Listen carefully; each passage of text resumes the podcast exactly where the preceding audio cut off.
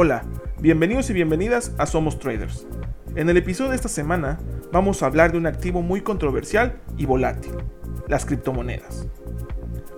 Una criptomoneda, a veces llamada criptodivisa o criptoactivo, es cualquier forma de moneda que existe de forma digital o virtual y que utiliza criptografía para proteger las transacciones.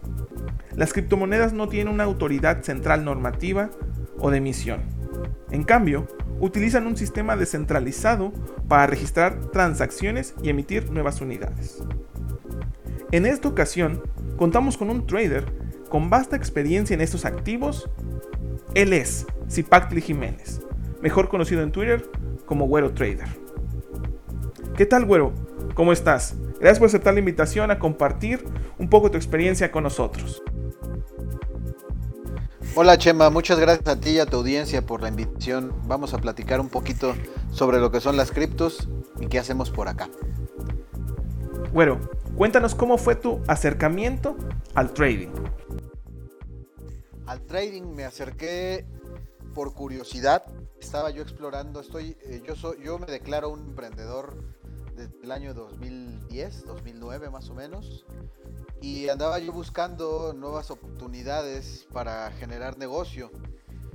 Descubrí el mundo del trading a través del internet y me nació la curiosidad para, poder yo empezar a, hacer más capital con mi propio dinero.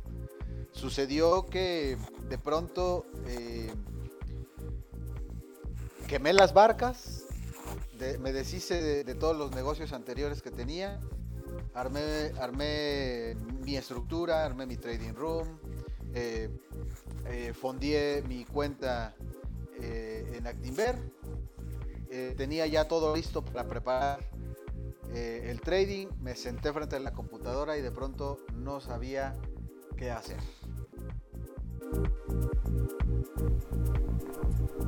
Sí, o sea, te, te, fuiste por el trading, pero no sabías ni cómo empezar. Bueno, ¿cómo te formaste? ¿Tomaste cursos? ¿Leíste algunos libros? ¿Cómo empezaste? Me, propuse no, no, entrar en una curva de, aprendizaje demasiado larga y me puse a buscar cursos en internet. Si bien eh, lo que me encontré fue que hay muchísimo contenido gratuito, siempre he optado por eh, pagar por el conocimiento, porque creo que si bien de lo que estamos hablando es de hacer dinero, un conocimiento gratuito no necesariamente va a ser el conocimiento más, más, más enriquecedor. Al final de lo que se trata eh, no es solamente compartir el conocimiento, sino enseñarle a la gente a a trabajar con herramientas que le van a ayudar a, a practicar de una manera más profesional la operación de su negocio. Por eso fue que opté por, pagar un curso. Eh, pagué, pagué inicialmente dos cursos. Eh, uno, con uno me casé, con otro me llevé una experiencia muy desagradable. Fue, eh, el segundo fue el, curso de Investor House que nos fuimos todos a, un hotel. Yo encontré una sala repleta como de 60 personas y no nos enseñaron otra cosa más que a, más que consultar Yahoo Finance y mirar algunas gráficas y de allí suponer que, algún, que alguna empresa pudiera ser interesante. Y la verdad es que cuando me puse a pensar si eso realmente era lo que necesitaba yo saber para inyectarle eh, una mejor ejecución a mi negocio, me di cuenta que, al final solamente estaba, estaba perdiendo el tiempo. El otro curso por el que opté eh, fue, eh, me, dio las herramientas que actualmente utilizo desde entonces y hasta la fecha para saber interpretar correctamente lo que dice una gráfica. Y me gustó muchísimo porque tuve dos ventajas. La primera es que yo venía de cero, entonces no tenía conocimiento que pudiera chocar con la información que estaba recibiendo. Y segundo, porque me pareció que era algo que no estaba como muy dentro del, de, la generalidad. Eh, aprendí la, teoría del caos aplicada a, los mercados y actualmente es eh, lo que utilizo principalmente para leer, para leer las gráficas. Con el paso del tiempo, una vez que, aprendí a, ordeñar la vaca, me di el, siguiente el siguiente desencanto de la faena de estar concursando en, los mercados bursátiles y es el hecho de saber que no necesariamente eh, saber leer una gráfica es garantía de poder ejecutar con profesionalismo todo, toda la, actividad. Me sucedió que yo estaba llevando una, una administración de riesgo eh, moderada y mi cuenta estaba creciendo al 1, al 2, a veces al 3%. Y de pronto me, desesperé y quise empezar a, seguir eh, los, los, avisos que dan de pronto en, las redes sociales.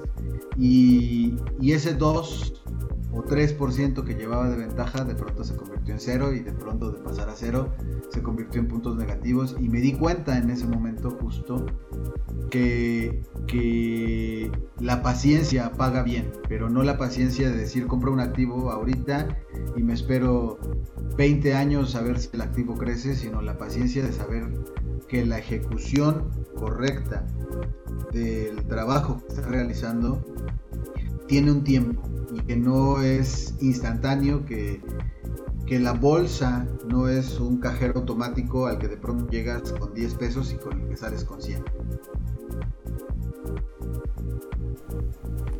Tienes mucha razón, bueno. La bolsa no es un cajero automático como muchos vendehumos lo hacen ver. No sé si alguna vez te has topado con una de este tipo de comerciales, ¿no? Convierte tu celular en un cajero automático, invirtiendo en forex, invirtiendo en criptos, invirtiendo en futuros. Y sabemos que esto no es así. ¿Tuviste algún mentor? Sí, a lo largo de mi carrera yo he tenido dos, dos grandes mentores. El primero fue justamente quien me enseñó la teoría del caos, a leer lo que están diciendo las gráficas, a leer lo que están diciendo las velas. Y el segundo, con quien actualmente eh, todavía trabajo, eh, me enseñó a, mirar la actividad del trader como un profesional y no necesariamente como una persona que de pronto tiene un poco de tiempo libre y entra a concursar el mercado a ver si saca 20 eh, pesos, sino a, a definir que si realmente se quiere vivir de esto, se tiene que uno dar a la tarea de estar preparado mentalmente con las herramientas suficientes para entender que si esto es un negocio, no lo puedes dejar a la suerte, sino que todos los días te tienes que estar preparando, que el conocimiento eh, jamás se acaba y sobre todo una parte con la que yo estaba peleado, o no peleado, sino tal vez era una parte que me daba pereza trabajarla, que era la parte fundamental. Al final eh, es, es, muy emocionante la parte de estar siguiendo las gráficas, de estar viendo el Atari eh, eh, en, el monitor y, ver cómo se comportan las velas. Pero si eso no, lo atas con entender la parte del fundamental, cómo se mueven los datos macroeconómicos, qué están, qué están diciendo los actores preponderantes dentro del sistema financiero, te va a terminar tronando stop loss, te va a terminar haciendo quemar cuenta y al final de la jornada vas a terminar perdiendo dinero. Porque la parte más importante del, trading, eh, cuando lo tomas con seriedad, es justamente entender que no te puedes casar con una sola cara de, de la moneda, sino que tienes que entender el todo. Y poco a poco vas, vas aprendiendo a interpretar las conversaciones de esos grandes participantes dentro del sistema financiero y vas entendiendo que cualquier fundamental, por más eh, obsoleto o, efímero que pudiera ser, puede corregir cualquier eh, análisis técnico que puedas traer bajo la mano. ¿Qué es lo que piensas que te ayudó más en tu proceso, bueno? las pérdidas. Creo que en este proceso hay dos grandes eh, dos grandes extremos a los que te vas a estar enfrentando siempre, pero pero no por estarte enfrentando siempre vas a dejarlos pasar de lado eh, eh, a la menor oportunidad. Y esos dos grandes extremos son primero un trader confiado, aquel que de pronto empieza a ganar de forma seguida constante y, justo por, esa constancia pensar que, es rentable y pensar de pronto que, que, sabe más que el mercado y que el mercado va a hacer lo que él quiera y la realidad es que el mercado va a hacer lo que el mercado se le dé la gana. Y el segundo es justamente el trader temeroso aquella persona que de pronto se enfrenta al mercado, pero tiene miedo de apretar un botón porque no sabe lo que va a suceder. Y es que esa es una realidad constante. Todos los traders, todos los que operamos cualquier activo, damos un salto de fe una vez que entramos en posición. No sabemos después de haber comprado o vendido, no sabemos qué es lo siguiente que va a hacer el mercado. Y por eso necesitamos aprender a trazar planes previos a, ejecutar alguna acción en el mercado. Yo tengo que comprar, vender o permanecer sin hacer nada. Y una vez que he realizado cualquiera de esas tres acciones, lo demás está en el mercado. Y entonces, como no sé lo que va a, hacer el mercado más adelante, lo único que puedo hacer es, con base a los escenarios que previamente ya, ya realicé con base en el análisis. Digo, una vez que entre en posición, si sube hago A o si baja hago B. Ahora sí la pregunta, güero, la que hemos estado esperando todos. ¿Por qué las criptomonedas? Esta es una parte bien interesante. Cuando yo empiezo en, el mercado y empiezo a tomarlo en serio y empiezo a disciplinarme y empiezo a ejecutar eh, mi trabajo eh, de una manera más organizada, el mejor año que yo tuve eh, en bolsa, porque, yo empecé operando acciones, el mejor año que tuve fue del 16%, 16% en en todo el año. De pronto conozco, conozco las criptos, las conocí en un muy buen año, en el 2017, y me doy cuenta que ese 16% lo puedo hacer en un día, en una semana o quizás en un mes. Y en ese momento me, me, vuela la cabeza. Cuando nosotros como operadores vamos a seleccionar un activo para empezar a operarlo, en lo que nos tenemos que fijar es en tres cosas. Que el activo cuente con versatilidad, es decir, que esté en, un espacio donde pueda estar siendo transado, que haya compradores y haya vendedores.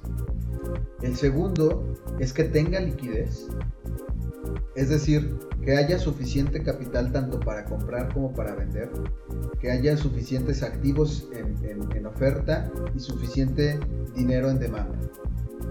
Y el tercero es la volatilidad. Los otros dos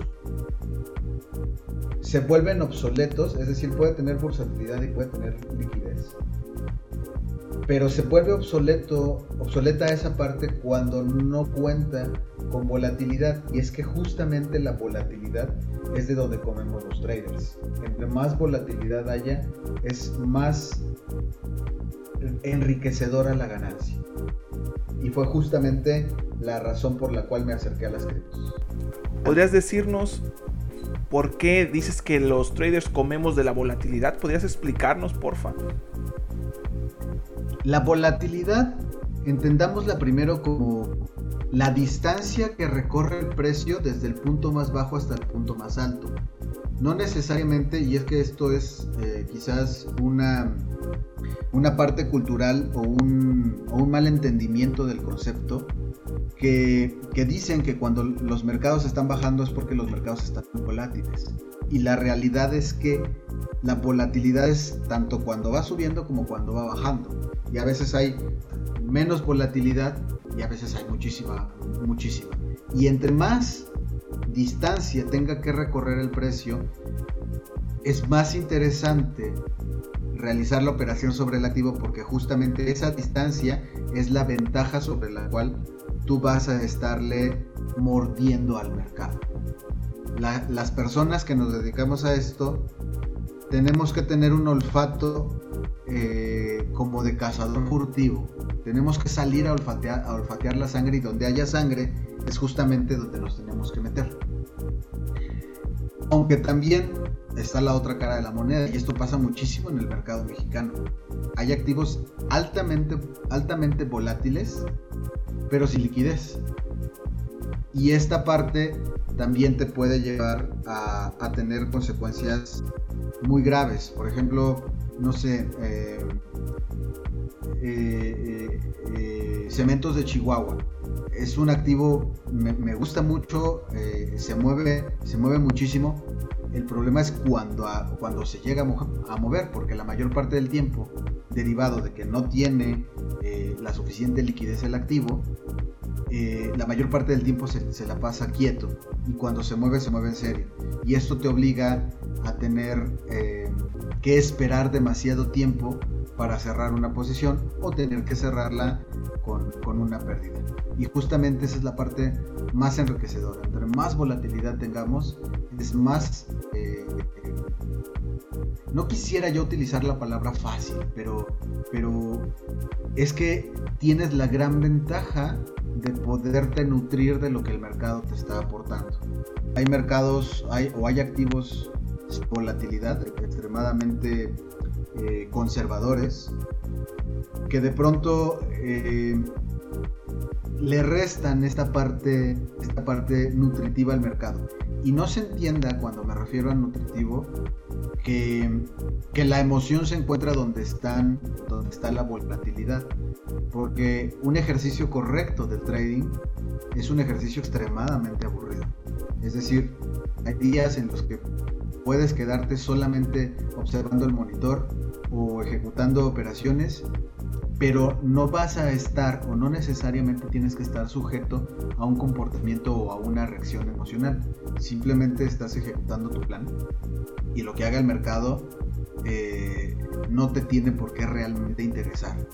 Tú tienes una entrada, un stop loss y un precio objetivo y cualquiera de los tres puntos que, que toque el mercado te va a obligar a tomar una decisión. Si no los toca y si se tarda 20 horas, 5 días o 3 meses en tocarlos, no vas a hacer absolutamente nada. Y en ese no hacer absolutamente nada, este, esta actividad se vuelve extremadamente aburrida. Sí, como bien lo dices, ¿no? Hay que esperar nuestro setup para operar. No se trata de meter operaciones por operar y que todo el mundo se ha vuelto loco, que una acción ha subido, que una opción está subiendo y meterte ahí porque ves que todo el mundo está ganando. Hay que esperar el setup que has eh, preparado, que te has creado para tu estrategia, para tu forma de operar. Oye, güero, ¿cuáles son tus cripto favoritas para operar? Tenía yo una que podría, podía yo decir que era mi, favorita, pero le sucedió algo catastrófico y prácticamente ha desaparecido, que era eh, Luna. Eh, Luna me gustaba mucho porque tenía los tres elementos, versatilidad, volatilidad y liquidez. Y, las operaciones que tú alcanzabas a realizar incluso en, en time frames pequeños, digamos de un minuto, te alcanzaban a pagar 1% en una sola operación. Es decir, para obtener 1% del mercado no tenías que esperarte más allá de 5, 3 o quizás hasta 10 minutos. Me encantaba muchísimo. Actualmente, eh, la, que más me gusta y la que, la que opero con mayor frecuencia es Ethereum. Y es que Ethereum eh, cuenta justamente con esa parte de eh, tener tiene una volatilidad moderada y, es, y eso le da, le da cierta ventaja porque te ayuda a predecir eh, hasta cierto grado lo que va a suceder con el activo. Cuenta con muchísima liquidez porque es una de las de las criptos que están en el selecto club de poder de estar siendo operadas también en el mercado de, derivados en, Chicago.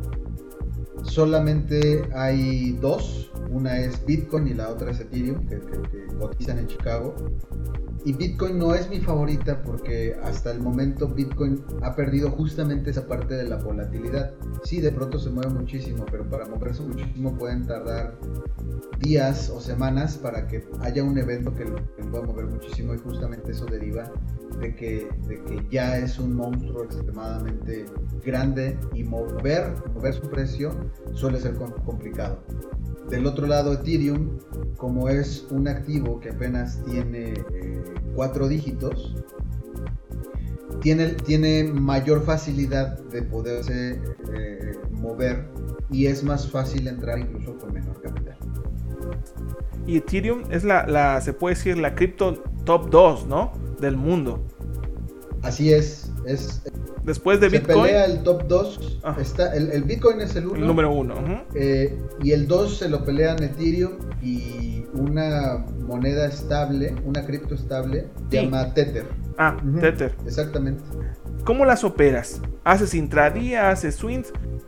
Actualmente el mercado no, no es un mercado que pueda operarse mucho para el swing porque puede cambiar su dirección de un momento a otro, de un día para otro, de una semana para otro.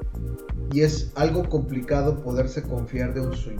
Yo prefiero el intradía porque me gusta mucho eh, eh, no dormir con una posición abierta.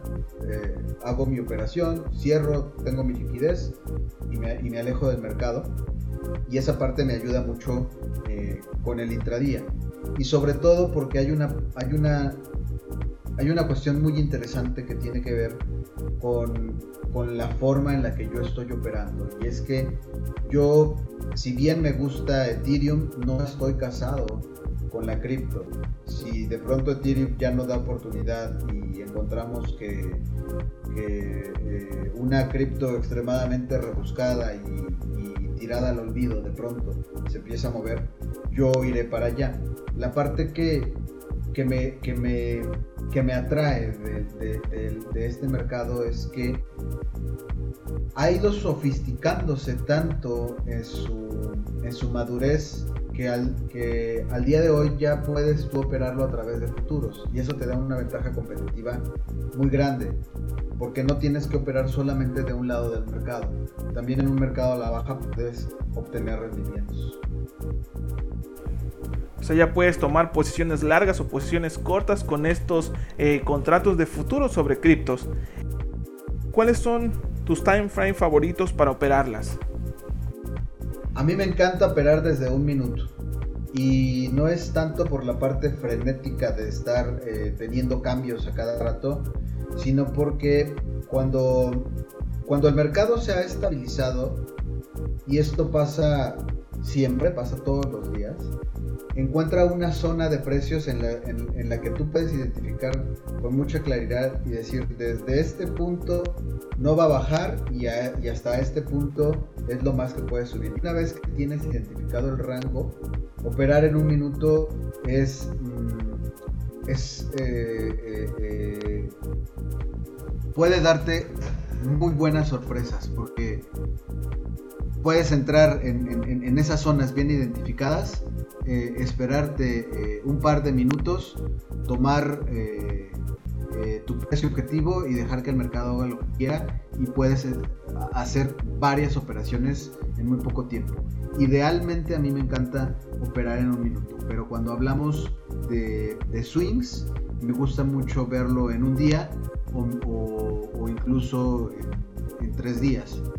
Y es que en esta parte ahí, si me permites eh, incluso aventar un consejo, me gusta mucho mirar el mercado con time frames que tengan que ver con la, la secuencia Fibonacci. Y esa es una, una, una invitación que le puedo hacer incluso a, tu audiencia. Cuando estén mirando el mercado y estén intentando seleccionar un, un time frame, eh, puede ayudarles mucho mirarlo en, unidades que tengan que ver con la secuencia Fibonacci. Es decir, si lo vas a ver en minutos, puedes mirarlo en un minuto, dos minutos, tres minutos, ocho minutos, 13 minutos, 21 minutos, 34 minutos y así te sigues, eh, creo que lo más que pudieras estarlo observando es que sigas hablando de intradía es 987 minutos. Más allá ya no estás hablando de un intradía, sino estás hablando propiamente de un swing y ya no tiene caso mirar un swing si no te vas a acercar a la gráfica diaria. Y cuando estés hablando de swings, pues velo en un día, dos días, tres días, cinco días, ocho días, etc. Hasta, hasta donde más pueda soportar también tu estómago, porque esa es una parte importante. De pronto tú dices, yo agarro un swing en un time frame, digamos, no sé, de, de 13 días, eso quiere decir que vas a permanecer en posición obligadamente por lo menos 13 días hasta que haya una vela nueva y con esa vela nueva obtengas información suficiente para poder tomar una decisión. Y quizás 13 días es demasiado tiempo para estar expuesto. Bueno, ya que estamos hablando de, de operación, ¿tienes alguna regla de oro al operar? Sí. La primera es no hagas nada hasta que no estés 100% seguro de que vas a poder tomar la decisión correcta. ¿Y a qué me refiero con esto? Puedes tener eh, una bola de cristal que te diga va a ser con, precisión el mercado. Puedes ser el mejor analista y estar identificando las mejores oportunidades en la gráfica. Puede ser eh, eh, una persona muy documentada en, en, términos macroeconómicos y ejecutar a la perfección un análisis fundamental. Pero si no tienes la parte emocional eh, bien amarrada antes de enfrentarte al mercado, ni la bola de cristal, ni las gráficas, ni, los datos macroeconómicos te van a ayudar a tomar la decisión correcta. ¿Por qué? Porque cuando tengas que tomar la decisión de salir de, la posición por una pérdida, digamos, un stop loss, vas a, vas a dudar. Y en el momento en el que dudes, quizás no lo ejecutes. Y no ejecutar un stop loss puede ser fatal. Porque de pronto, si se sigue después del stop loss, la pérdida se va a ir incrementando y de pronto una pérdida moderada se puede convertir en una pérdida catastrófica. O el caso contrario, de pronto va a llegar a tu precio objetivo y, no vas a querer cobrarle, porque te va a empezar a ganar la avaricia. Y ante esa situación, pues vas a dejar que una, en el mejor de los casos, siga subiendo, pero de pronto no le quieras cobrar. O dos, una pérdida, una, una posición ganadora se convierta en una posición perdedora y de lo que pudiste haber cobrado, de pronto ahora resulta que vas, que vas perdiendo. Y, esa parte tiene, tiene todo que ver con cómo estás. La regla de oro es esa. Si yo te pudiera, si yo te lo pudiera resumir en, en la experiencia que yo tengo al día a día, mi regla de oro se resume en tener una taza de café. Si yo no tengo una taza de café acompañándome en el escritorio a la hora de estar tomando decisiones en el mercado, yo sé que mi cerebro no va a estar al 100 en lo que estoy realizando, porque va a estar pensando quizás en que se me está antojando darle un trago al café o, que como que me falta algo. Y esa parte tiene que ver con mi ritual, es, el ritual que yo realizo antes de, acercarme al monitor. Lo primero que hago eh, en las mañanas, me levanto, me baño, decir, ya con esa parte ya despabilé eh, a la mente. Y una vez que me acerco al, monitor antes de prender la computadora, necesito verificar que mi taza esté, esté servida. Y si mi taza está servida, lo demás lo puedo realizar sin ningún problema. Oye, bueno, es un ritual muy, muy eh, especial, ¿eh? O sea, tener tu taza y que puedas poner, ponerte a operar no es cualquier cosa. Tal vez otros eh, tenemos que haber desayunado algo, algunos otros tuvimos que haber hecho un poco de ejercicio, pero como tienes razón, todos tenemos un, ritual para podernos sentar y operar. ¿Crees que podrías platicarnos un poco de tu estrategia al operar? Eh, algunas herramientas que utilizas, algunas plataformas, ¿crees que nos puedas compartir algo de esto? Claro, yo utilizo dos plataformas. Eh, la primera es el broker con, el que trabajo, que es FTX.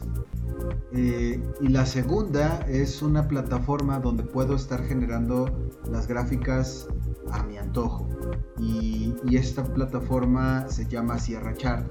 Me gusta mucho esta plataforma, a pesar de ser una plataforma de paga y, extremadamente fea, porque su, su, arquitectura es una arquitectura eh, grotesca. Eh, pero es, eh, pero es una plataforma sumamente elaborada.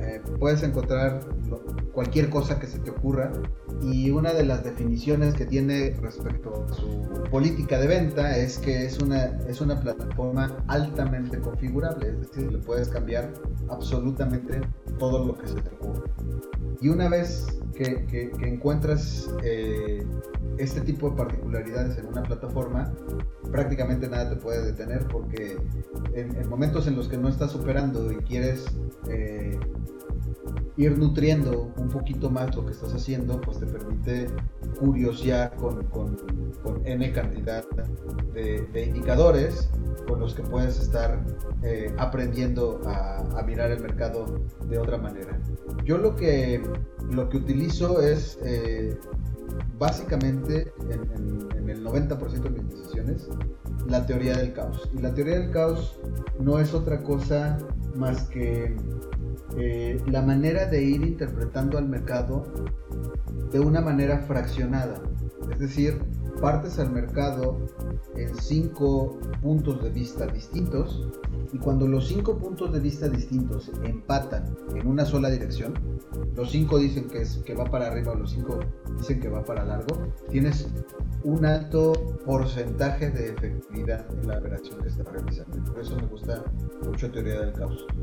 La, la gran desventaja que pudiera tener teoría del caos para, para el intradía sobre todo es el hecho de que teoría del caos te manda demasiadas señales muchas veces y eso a veces te puede confundir para una persona que no está muy familiarizada con, lo que está leyendo con respecto a los indicadores y de pronto lo podría, lo podría confundir porque una señal dice largo y otra señal dice, dice corto. A mí me encanta, eh, quizás a veces espero demasiado tiempo para, para ejecutar una operación, pero me encanta tener todos los elementos a mi favor. Esperar a que los cinco indicadores que estoy utilizando concuerden en, una sola dirección para poder tener la seguridad de entrar en, esa posición. Oye, podrán decir algunos, ya dejaste mucho dinero en la mesa en lo que estabas esperando que todos los indicadores se alinearan. Sí, quizás dejé todo ese dinero en la mesa, pero, pero la ventaja que yo tengo en el momento en el que mis indicadores se alinean es que yo tengo mayor seguridad respecto a lo que estoy haciendo y antes de ese momento lo único que estaría haciendo es un volante. Sí, como bien lo hemos, lo hemos visto, lo hemos escuchado. Si no tenemos 100% certeza de lo que vamos a hacer, esto es una apuesta, esto es un volado como tú lo has dicho. Ya escuchamos que utilizas stop loss. ¿Cómo utilizas el stop loss en las cripto? Ya que son más volátiles que otros activos. ¿Cómo lo haces? Lo utilizo de la misma manera que, que, si lo utilizaras en cualquier otro activo. La verdad es que eh, tenemos mal entendido el stop loss. Pensamos que el stop loss es un recurso que podemos utilizar para que evitemos que el mercado nos siga afectando más allá de lo que va a suceder. Por ponerte un ejemplo, supongamos que yo tengo una posición larga, compré y el mercado de pronto empieza a bajar la gran mayoría de la gente va a utilizar el stop loss pensando que en el momento en el que salga de, la posición, el mercado va a continuar cayendo. Y van a decir y suponer que, uff, qué bueno que tenía el stop loss, porque si no el mercado me habría, me habría eh, hecho un boquete en mi cuenta. Y la realidad de las cosas es que eso es un stop loss emocional. El stop loss que yo utilizo es un stop loss que lo voy sujetando a a una administración de, riesgo con el cual yo, yo determino la cantidad exacta de dinero que yo estoy dispuesto a perder si el, si el mercado actúa en mi contra. Es decir, no importa si el activo se mueve 10, 20, 50%, si yo estoy dispuesto a arriesgar n cantidad de dinero y el mercado llega a una zona de precios donde ya me quitó esa cantidad de, dinero, ahí es donde me voy a salir. Oye, ¿y el mercado qué tal que rebote después de que te saliste? Esa es una parte que ya no me interesa. Yo simplemente estaba asumiendo que en el momento en el que me salga, me estoy saliendo porque no voy a permitir que el mercado me quite más dinero del que estoy dispuesto a arriesgar. Esa es una parte eh, muy importante de, cómo utilizo el stop loss. Ahora, quizás eh, eh, lo que tenga que ver ya con el secreto de dónde colocar el stop loss y ya después amarrarlo a tu sistema de administración de riesgo, pues es qué tipo de, de zonas de precio o indicadores vas a estar utilizando para eh, marcar una estrategia de salida y poder poner tu stop loss. Yo suelo utilizarlo en un punto donde determino con base en los indicadores que utilizo eh, un punto que desde mi perspectiva es un punto sin retorno, es decir, existe una alta probabilidad de que después de ese punto el mercado cambie de dirección. Y entonces como el mercado va a cambiar de dirección después de ese punto, ya no me interesa conservar la posición. Mientras el mercado se encuentre dentro de mi precio de entrada y, mi stop loss, querrá decir que el mercado todavía tiene posibilidades de seguir avanzando a mi favor.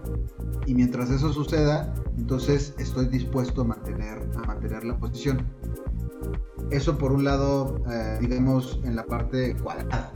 En la parte emocional, pues estoy tranquilo de lo que esté sucediendo con el mercado porque independientemente de, de si el mercado está actuando en mi contra y todavía no llega a mi stop loss, pues está dentro del criterio emocional que yo estoy dispuesto a deponer, a depositar en el mercado para considerar que eh, era lo que yo quería arriesgar. Sí, no te inmutas ni te preocupas si el mercado está cayendo y tu stop loss todavía tiene un poco más de rango para operar, ¿no? ¿Alguna vez el activo te ha brincado tu stop loss? ¿Qué haces cuando te sucede eso? Es muy raro que te brinquen el, stop loss. Se tiene que conjugar un día de extrema volatilidad, que quizás eso provoque que el sistema del broker se sature y ante esa saturación pueda brincarte eh, el stop loss. A mí me sucedió solamente una ocasión en la que el Bitcoin cayó 40% en cuestión de 20 minutos, quizás menos. Y ante una circunstancia de esa índole, lo único que te queda es prender la computadora y ejecutar de forma manual eh, tu salida. Y es que una de las grandes ventajas que tienes en el mercado de estos es que es un mercado 24/7. Y eso te da la, la, gran ventaja de que existan muy pocas probabilidades de que tu broker no esté cambiando. Y ante esa situación, pues básicamente en cualquier momento, en cualquier lugar, puedes entrar a tu cuenta y ejecutar eh, una operación. Ya lo dijiste, güero, las cripto operan 24/7. ¿Tienes algún horario específico para operar o operas a un horario random? A mí me encanta operar el, el mercado de criptos. Entre más volumen hay, es más fácil realizar las operaciones. En este momento, y es que no siempre no siempre el mercado va a tener la mayor cantidad de volumen de un lado del mundo. En este momento y desde hace como dos años y medio, la mayor cantidad de dinero que se mueve en las criptos se mueve eh, en el mercado americano. Entonces, un horario ideal para poderlo operar es en la apertura del mercado americano, quizás desde las 6 de la mañana, y en cuanto cierre Chicago, es el último momento en el que puedes estar realizando eh, operaciones con, el, suficiente nivel de liquidez que, que pueda garantizarte buenas entradas y buenas salidas. Yo prefiero operar el mercado entre 6 de la mañana, quizás 10, eh, 11 del día, porque es un horario bastante cómodo en el que puedes estar observando la mayor parte de movimientos. Y yo prefiero organizar las operaciones con el mercado a mi favor y nunca asumiendo que eh, un viernes a las 6 de la tarde, cuando ya no hay ningún, eh, ningún volumen interesante de operación, voy a estar realizando buenas buenas operaciones.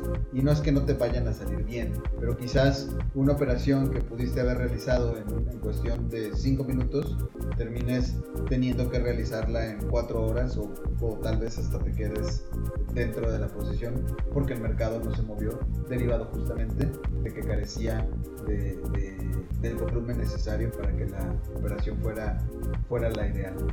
Y otra de las cosas, y esto es más a son de consejo que, que, yo procuro hacer es tener un horario en el cual pueda estarme desconectando por completo del mercado, principalmente por salud mental, donde yo pueda estar limpiando mi cabeza de todos los movimientos y precios y velas, de todo lo que viene el mercado, pero además, porque es importante tener en cuenta que necesitas tiempo para ti, para ti y para los tuyos, y entonces si puedes eh, eh, eh, darte ese espacio para estar conviviendo con tu familia es imperativo. Bueno, ¿podrías darnos una recomendación para los traders novatos que están iniciando? ¿Crees que las criptos sea un activo en el, en el cual ellos puedan iniciar?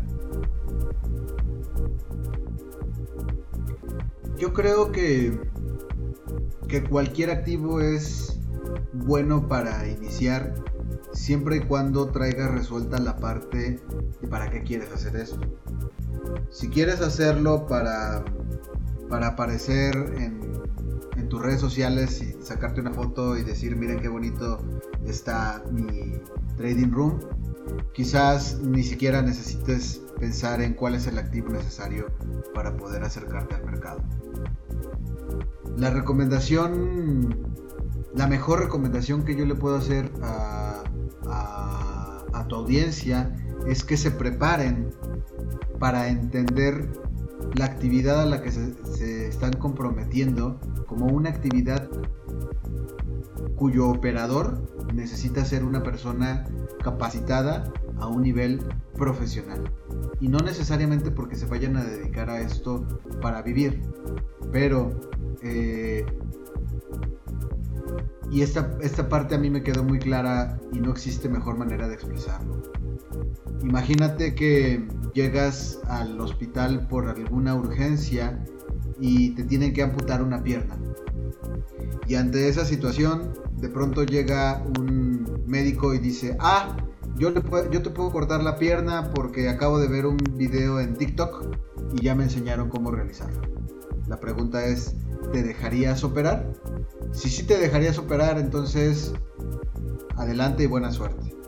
Si no te dejarías operar porque apelas al sentido común, si no te dejarías operar esa pierna, ¿por qué sí dejarías que una persona que aprende esta actividad a través de videos de TikTok opere tu cuenta, opere tu dinero y se encargue de tu negocio? Esa es la mejor recomendación que, que yo podría hacerle a, tu, a tu audiencia busquen, busquen cursos, eh, paguen por ellos y sobre todo entiendan que es la primera inversión que vas a realizar. Si no estás dispuesto ni siquiera a pagar por un curso, quizás ni siquiera estés dispuesto a invertir, porque créeme, es, es más barato lo que te puede costar un curso que lo que te puede costar enfrentarte al mercado sin una preparación adecuada. Te agradezco, bueno, que nos hayas aportado estos eh, comentarios, estos tips sobre cómo iniciar, qué podemos hacer y en qué podemos eh, tomar ventaja. En nombre de toda la audiencia de Somos Traders, gracias por haber estado con nosotros y espero que no sea la última vez que estés compartiendo un episodio aquí. Al contrario, Chema, muchas gracias a ti por la invitación, muchas gracias a toda tu, audiencia. Si gustan seguirme en Twitter, me pueden encontrar como arroba Trader o eh, como Güero Trader con Güero con W. estoy a sus órdenes y espero que los comentarios les sean muy útiles y como dicen en, en, la carga coloquial este, este, de esta industria, que la volatilidad esté de su lado. Nos escuchamos amigos la siguiente semana con un nuevo episodio. Gracias por estar con nosotros. Abrazo.